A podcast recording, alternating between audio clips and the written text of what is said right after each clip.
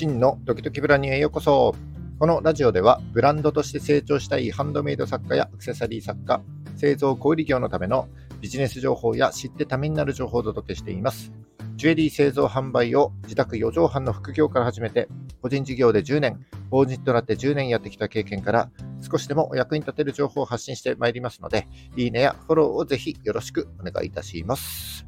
えっ、ー、と、7月27日木曜日の放送ですね。今日もよろしくお願いします。えっ、ー、と、今日のお話ですけども、えー、と本を一冊ご紹介したいなというふうに思っております。えー、だいぶ古い本になりますが、えー、2013年に発売された本で、え、コピーライターの佐々木健一さんという方が書いた伝え方が9割という本から、え刺さるメッセージの作り方ですね、ご紹介していきたいと思っております。えっ、ー、と、この本、僕はですね、5年以上も前に買った本で、えー、本棚にしまい込んであった本になるんですけども、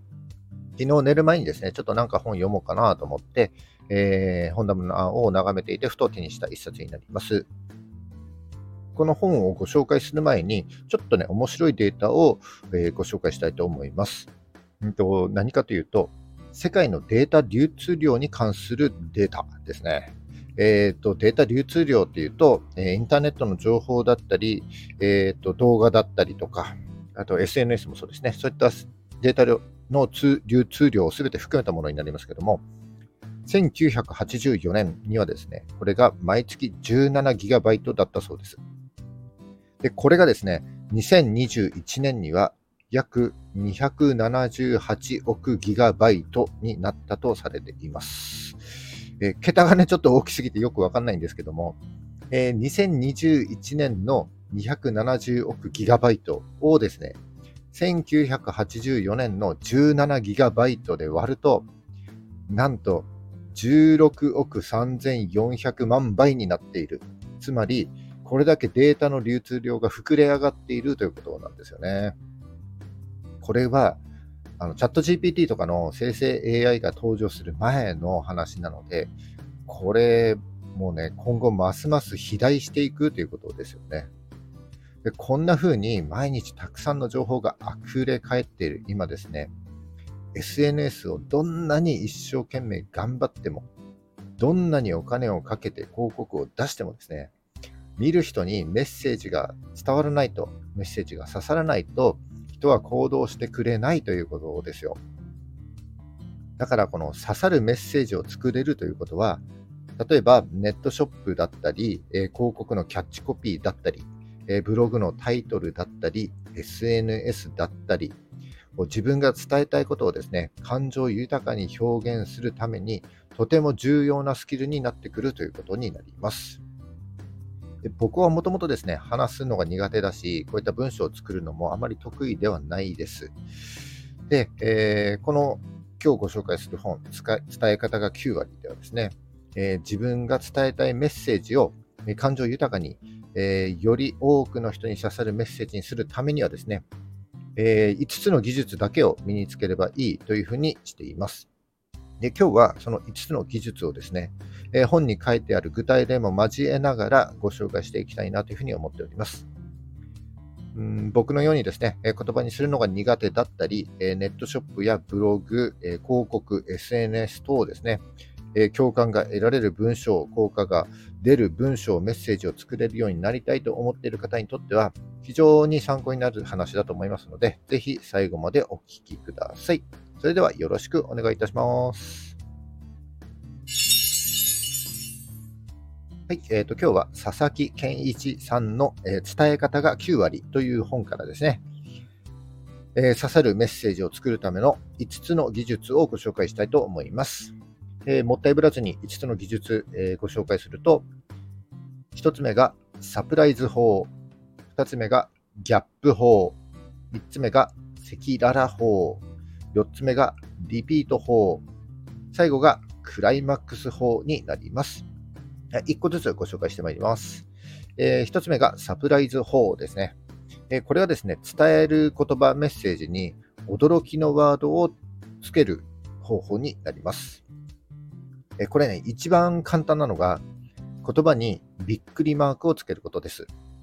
えー、何でもない言葉でも、このびっくりマークがつくことで、驚きだったり感動を与えることができます。例えば、好きよりもびっくりマークをつけて、好きって言った方が感情が伝わりますし、カツ丼よりも、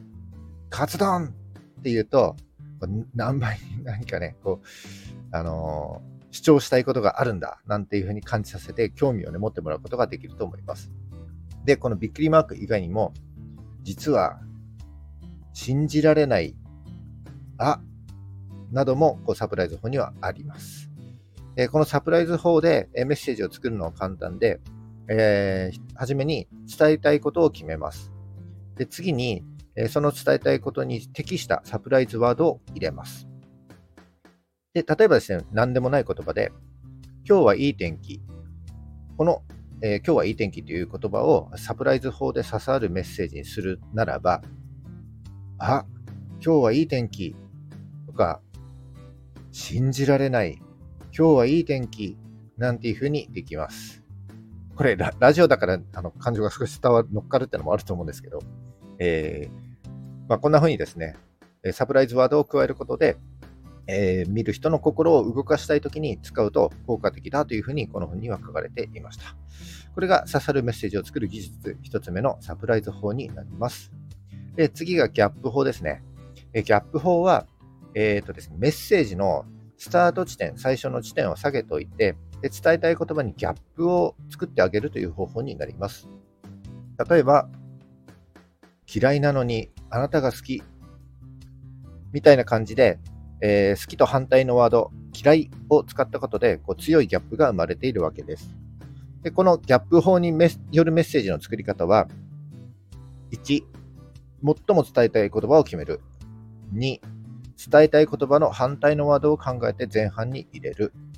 3、前半と後半がつながるよう自由に言葉を埋めるということです。えー、例えとして、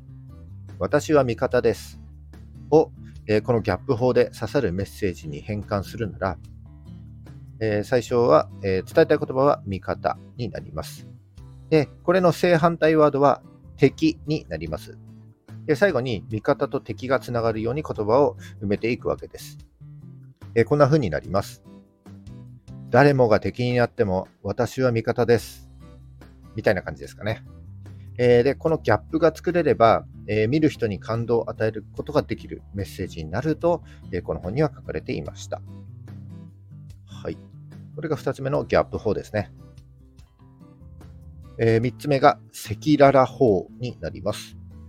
え赤裸々法は言葉に体温を感じさせて詩人のようなニュアンスを作り出すことができるという方法です。えこの方法は自分の肌感覚にえ自分でも恥ずかしいくらいにですね、素直になることがポイントだと書かれていました。例えば、唇が震えている、あなたが好きというと、えー、伝えた相手の心にね、ぐっとくるような言い回しだと思います。えー、この赤裸々法では、伝えたい言葉に普段意識していないような自分の感覚に向き合うことがポイントだと書かれていました。えー、先ほどの好きという言葉に体がどう反応するのかというと、えー、顔は赤くなります、えー、喉がカラカラになります、えー、唇が震えます。こういった自分の肌感覚をですね、え言葉に加えるだけで自分の心の中から出たような相手の心に響くメッセージになるということです。えこの赤裸々法でメッセージを作る順番は、1、最も伝えたいことを決める。2、自分の体の反応を赤裸々に言葉にする。3、赤裸々ワードを伝えたい言葉の前に入れるということです。例としては、えー、例えば、お腹が空いたを伝えたい言葉として、えー、それに対して自分の体の反応がどう反応するか、えー、どういう感覚になるかというと、え頭の中はもう何も考えられなくなると。で、最後にこの言葉を、え、伝えたい言葉の間に入れてみます。もう何も考えられない、お腹が空いた、みたいな感じですかね。え、この赤裸々ワードを入れれば、え、生命力があふれるメッセージになると、この本には書かれていました。えこれが、え刺さるメッセージの作るえ3つ目の技術、赤裸々法になります。え4つ目がリピート法ですね。えリピート法は伝えたい言葉を繰り返す技術です。えー、うまいよりも、えー、うまいうまいの方が感情が伝わりやすくなります。で、リピート法によるメッセージの作り方は簡単で、えー、最初に伝えたいことを決めます。で、それを繰り返す。たったこれだけになりますね。例えば、えー、今日は暑いは、今日は暑い、暑いというふうにした方が、えー、汗をね、かいているようなニュアンスが伝わると思います。で、このリピート法でメッセージを伝えることによって、え、言葉に感情を乗せることができて、え、相手の記憶に残るというふうにこの本には書かれていました。えこれが、え4つ目のリピート法になりますね。で、最後がクライマックス法です。えこのクライマックス法は伝えたい言葉の前にですね、集中して聞いてもらうためのクライマックスワードを加えるということです。えクライマックスワードって何だというと、例えば、ここだけの話ですが、とか、3つのコツがあります。1つ目は、みたいなワードになります。で、このクライマックス法でメッセージを作る順番はですね、1、いきなり伝えたい話をしない。2、クライマックスワードから始めるということです。で例えとして、えー、クライマックスワードに、ここだけの話がを使ってみると、こんな風になります。ここだけの話ですが、私はカレーが好きです。みたいな感じです。えー、クライマックスワードから始めれば、相手の集中スイッチをね、入れることができるというふうにこの本に書かれていました。はい、以上ですね。今日は佐々木圭一さんの、え伝え方が9割という本からですね、えー、刺さるメッセージを作るための5つの技術をご紹介いたしました。えー、5つの技術まとめると、えー、1つ目がサプライズ法、2つ目がギャップ法、3つ目が赤裸々法、4つ目がリピート法、5つ目がクライマックス法になります。これは技術ですので、えー、繰り返し何回もやればですね、自然に体に身についていくと思います。えー、ただ、